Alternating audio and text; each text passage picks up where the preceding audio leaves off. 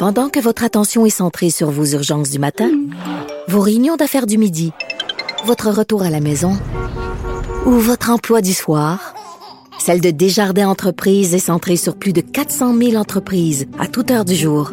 Grâce à notre connaissance des secteurs d'activité et à notre accompagnement spécialisé, nous aidons les entrepreneurs à relever chaque défi pour qu'ils puissent rester centrés sur ce qui compte, le développement de leur entreprise. Avocat à la barre. Alors, je procède à la lecture du verdict. Avec François-David Bernier.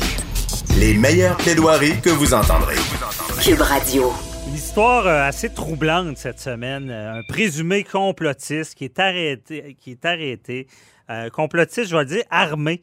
Euh, il s'est fait prendre avec une commande de produits de beauté. Il y a un agent douanier qui a suspecté quelque chose. On a trouvé des, euh, des, silencieux d'armes à feu. Euh, et euh, après ça, on a fait une perquisition chez lui. On a trouvé des mitraillettes dans une machine à Pepsi. Euh, et c'est assez troublant parce qu'ensuite, on se rend compte que sur les, réseaux sociaux, il menace de mort notre premier ministre Justin Trudeau, sa famille. Bon, il était arrêté, évidemment. Il y avait de la drogue d'impliquer là-dedans. Pas un beau dossier, mais euh, et cet homme-là est, est- est complotiste. Est-ce que c'est un danger? Euh, comment ça fonctionne? On en parle avec euh, Daniel Cléroux, notre analyste en affaires policières, policier à la retraite. Salut, Daniel. Bonjour, M. Bernier. Donc, euh, tout qu'un dossier, un, un complotiste, euh, il y a des complotistes qui font, qui menacent euh, et qui, qui, qui paranoïent, mais il y en a d'autres qui semblent assez équipés dangereusement pour euh, causer des dégâts. là. Effectivement. Puis si on parle du dernier qui a été arrêté, Raymond Têtu, on dirait qu'il porte bien son nom, là, Ouais. finalement, Têtu. Écoute, euh, complotiste armé, possession d'armes, d'explosifs, un gros arsenal à la maison, euh, possession de stupéfiants. Écoute, François, on parle vraiment de certains cas. Le problème avec les complotistes, c'est que moi, j'ai une amie que, que dans sa famille, il y a quelqu'un qui est complotiste, puis elle reçoit plein, plein, plein de documentation de, de complotistes. Le problème, là, c'est qu'ils sont en- ils sont fâchés contre à peu près tout dans le monde. Euh, ils se créent des scénarios, toutes sortes de choses, mais il y a les extrémistes qui font partie de ce groupe-là. Déjà, d'être complotiste, c'est un peu extrémiste, c'est très marginal dans la Ouais. société. Et là, on a des gens qui s'associent avec eux et qui ont, eux autres, là, ils ont la vocation de changer le monde. Mhm. Et puis un gars comme Raymond Tétu, écoute, il s'était fait venir des armes à feu, il s'était fait venir un silencieux. Euh, évidemment, il avait passé par un stratagème autre pour faire venir ces choses de la Chine, en faisant passer ça pour des produits de beauté. Et là, faut pas croire que tout ce qu'on fait venir de la Chine, c'est pas enquêté aux douanes. Là. On a la preuve. Euh, une boîte qui arrive de la Chine supposée avec des produits de beauté. La GRC a un doute, enquête. Moi, je soupçonne que peut-être qu'il y avait peut-être une fuite en quelque part. Là. OK. Mais et là, on retrouve euh, des armes prohibées et ça nous amène chez l'individu perquisition.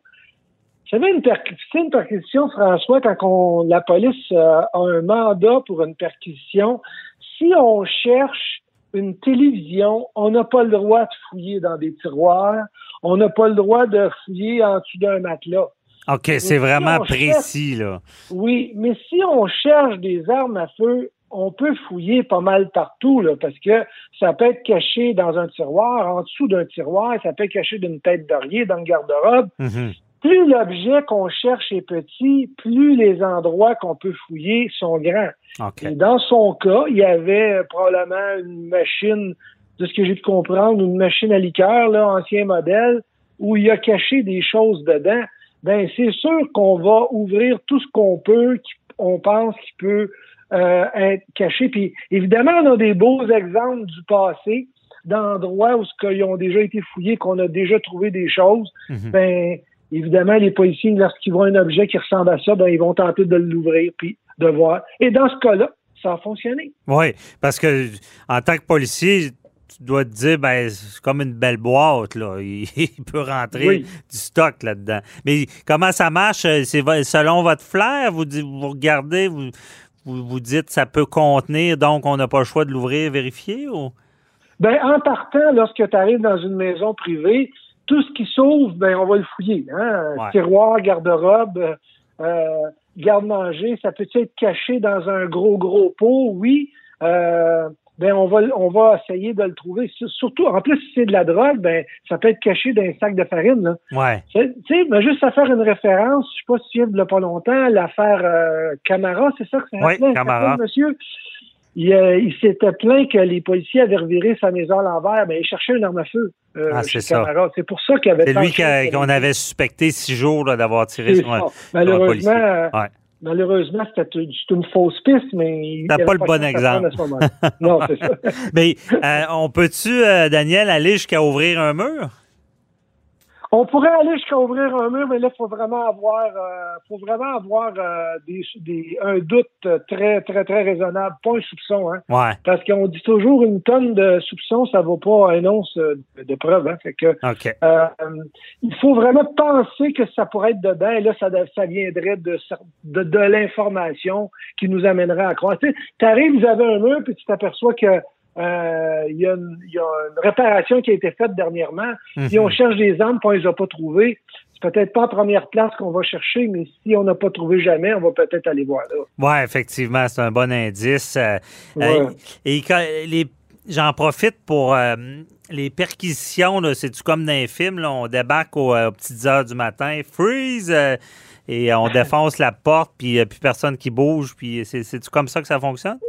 Ben ça, ça dépend toujours si on a peur de perdre la preuve ou non. OK. Si on a peur de perdre la preuve, on va le faire au moment où ce que la personne, lorsqu'on va entrer dans la maison, ne risque pas de faire disparaître euh, ce qu'on recherche. Exemple de la drogue. Mhm. Fait que si on rentre dans la maison, si on cogne, la personne nous ouvre, elle peut avoir eu le temps de mettre ça dans, dans les toilettes puis de, le- de s'en débarrasser. OK. Si c'est si c'est ça qu'on cherche.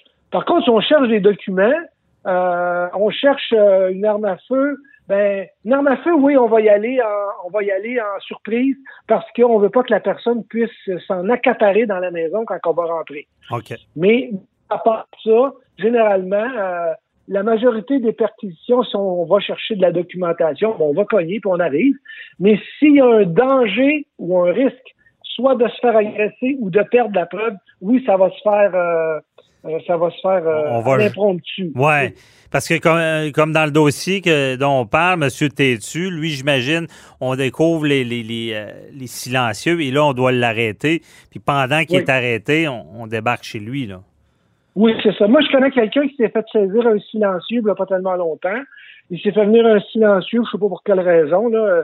Il disait qu'il faisait du tir à l'acide, mais je sais pas pourquoi ça Ben, fait. euh, honnêtement, moi, le silencieux, je trouve ça épeurant. tu sais, je Oui, veux dire, c'est ça. tu, tu dis qu'est-ce qu'il veut faire avec ça? Il, veut- il veut tirer, puis il veut pas que les autres l'entendent. Ça, je trouve Ouais, ben, ça il- euh, particulier.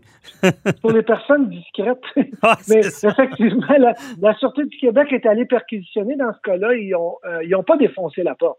Ils, ont, ils, ont, ils sont rentrés. Par contre, euh, ils, sont, ils ont été prudents parce qu'ils savaient qu'il y avait des armes à feu à l'intérieur de la maison. Mhm. Et euh, très intéressant. Puis des complotistes, il y en a, là. Il y en a, ils doivent en avoir qui sont un peu surveillés par les policiers, là. Écoute, François, ce que je trouve impressionnant quand je regarde du côté des complotistes, là, on, blâme souvent les jeunes pour leur comportement, leur attitude. En temps de COVID, on dit ils respectent pas, ils font pas attention nos vieux. Ben, je m'excuse, mais les gars, euh, présentement, qui sont complotistes, qui sont arrêtés, c'est pas des jeunes, là. Ouais. On parle, euh, Martin Clermont arrêté en possession d'armes explosives, 45 ans. Raymond Tétu qui vient d'être arrêté, 51 ans. Carl Maheu qui a été arrêté dans ton coin, là, l'ancienne Lorette, là. Ah, ouais. Euh, 47 ans en possession d'explosifs, d'armes, euh, d'armes d'assaut. Euh, Martin Roy, c'est lui qui a bloqué le, le tunnel euh, Hippolyte la semaine passée. 49 ans. Euh, celui qui a fait des menaces à- au, au premier ministre Legault, Saint- Pierre Dion, 51 ans. C'est pas des jeunes. Pas des C'est jeunes. quand ouais. même impressionnant. Que on, je sais pas où on s'en va, mais Mais c'est vrai, C'est c'est c'est bon de le dire. C'est, c'est- Mais, c'est pas nos jeunes le problème, là. C'est c'est probablement des influenceurs, ces gens-là. Ben, souvent, ils, ils sont suivis par beaucoup de monde. C'est ça qui. Oui. Il doit, Oui. ça, ça doit faire peur. Puis euh, pour les policiers, euh, je, veux, je veux dire, euh, est-ce que, là, je, on spécule, là, mais un, complotiste armé, il, il doit être plus dans, on doit avoir plus peur de lui qu'un complotiste qui n'a pas d'armes? Ben oui, parce qu'en plus, quand on parle de ces complotistes-là qui sont sur les réseaux sociaux, ils se cachent pas hein, pour envoyer leur message. Puis, le- puis là, ils font une menace, mettons, voilée, ou ils vont parler à quelqu'un. Tu sais, je me souviens pas c'est lequel, là, je pense que c'est Pierre Dion, euh, euh, qui encourageait les gens à, à aller euh, attaquer le go. Puis t'es-tu qui encourageait les gens à aller attaquer Euh, Trudeau, hein. Trudeau, ben ces gens-là, ils encouragent à la violence et à la menace. Ils incitent des gens à le faire. Mais on a une autre problématique dans tout ça euh, avec ces complotistes-là, c'est qu'ils réussissent à aller chercher des armes à feu. Puis à, à- les achètent pas, là, ces armes à feu-là qui sont prohibées. Euh, ils les ont sur le marché noir. Oui, puis on en a parlé à, à JE, à l'émission, on a parlé à Denis Thériault. là, ça semble assez euh, marché noir et prolifique, on dirait, là, au Québec. là. Ça fait longtemps qu'on en parle. Écoute, je veux pas cibler personne ni faire de profilage, mais les réserves, au niveau des réserves euh, autochtones qui sont euh, euh, sur les frontières, c'est incroyable tout ce qui se passe par là et que Mhm. ce n'est pas contrôlé. Et il y a un paquet d'armes à feu après ça qui se ramassent sur le marché. Écoute, euh, j'invite les gens à écouter l'émission JE. Vous allez apprendre des affaires, vous allez avoir des frissons. là. Euh, Ben oui, puis tantôt avec Denis Thériault, c'est ça, on en a parlé. Bon, on se demandait qu'est-ce que le gouvernement fédéral, sachant tout ça, fait, parce que c'est lui qui est en charge euh, des armes à feu, mais au lieu de ça, il fait des, il veut, il veut faire des, des- des listes de gens qui ont des armes de chasse. C'est Oui. ça. Peut-être qu'on ne met pas l'énergie à la bonne place. Mais François, regarde ce que le gouvernement fait avec les cigarettes qui sont illégales. Mhm. Il n'y a pratiquement pas d'intervention parce qu'à chaque fois qu'ils mettent le pied sur une réserve, ils ont de la difficulté avec le groupe criminalisé des Autochtones qui sont très agressifs. Fait qu'imagine-toi dans le cas des armes à feu, comment c'est compliqué. Ça doit être compliqué parce que c'est ça, ça prend des, des- des mandats, ça prend des permissions, il faut, Oui. travailler avec la réserve pour intervenir. Mais en tout cas, avec, euh, on parlait de, justement, il nous reste plus de temps, mais euh, on, a, on a parlé euh, tout à l'heure, c'était la, la, la Myriam, euh, euh, j'ai de la misère, Myriam, Myriam Boudaoui qui, qui a reçu une balle, puis Oui, une c'est arme euh, prohibée. Mais en tout cas, je te réserve pour une autre chronique. il va falloir se parler. C'est quoi la, la- différence entre l'arme illégale et celle qui est enregistrée? Comment qu'on retrace celle qui est enregistrée? On va s'en reparler. Oui. euh, on n'a plus de temps. On s'en reparlera dans un Il y a autre une chose chronique. qui est sûre, François, c'est que dans les deux cas, on n'a pas le droit de tirer sur personne. Non, ça c'est clair. Tirez pas sur personne. Hey, merci Daniel Théo. Très éclairant. On se reparle pour un autre dossier. Bye bye. Merci, bonne fin de journée. Bye.